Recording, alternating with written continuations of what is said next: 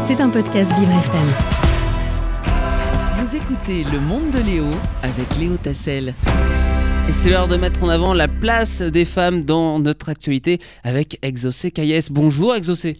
Bonjour à toutes et à tous. Bonjour Léo. Si je vous dis Sarah Frick, est-ce que ça vous parle Alors ça me dit quelque chose, vaguement. Rappelez-moi euh, qui est-ce? Eh bien, c'est une journaliste et consultante en harcèlement et cyberharcèlement. Elle a travaillé pour M6, RMC, France Maghreb ou encore RTL. Elle est également présidente de l'association Réchauffons nos SDF qui a stabilisé près d'une dizaine de femmes et enfants et fait plus de 200 mises à l'abri. Elle a aussi lancé une pétition qui a récolté plus de 400 000 signatures pour la création de centres d'accueil afin de mettre les femmes sans domicile en sécurité. Elle consacre son temps au laissé pour compte de la société française. Leur, nombre ne cesse d'augmenter et la crise sanitaire n'a pas arrangé les choses. Et c'est également une lanceuse d'alerte en, quelque sorte. Euh, qu'a-t-elle fait pour les sans-abri exaucés? Tout à fait, Léo. Euh, elle, se présente comme telle pour les femmes et les enfants SDF à 41 ans. Euh, elle a lancé plusieurs projets pour aider les personnes à la rue. Elle est à l'initiative du mouvement citoyen Réchauffons nos SDF qu'elle a lancé il y a 13 ans et qui regroupe des personnes qui souhaitent aider les gens sans domicile sur le terrain. Ce mouvement est devenu une association il y a quelques mois elle a aussi écrit et coécrit des livres pour raconter les histoires de celles et ceux qui vivent dehors.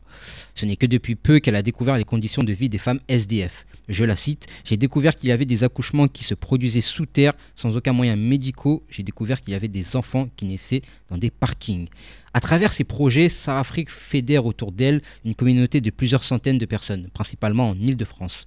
Sur les réseaux sociaux, elle est à l'affût dès que quelqu'un lui signale la présence d'un sans-abri dans la rue. Elle lance un appel à sa communauté et, active ses différents réseaux, associations, propriétaires ou encore psychologues.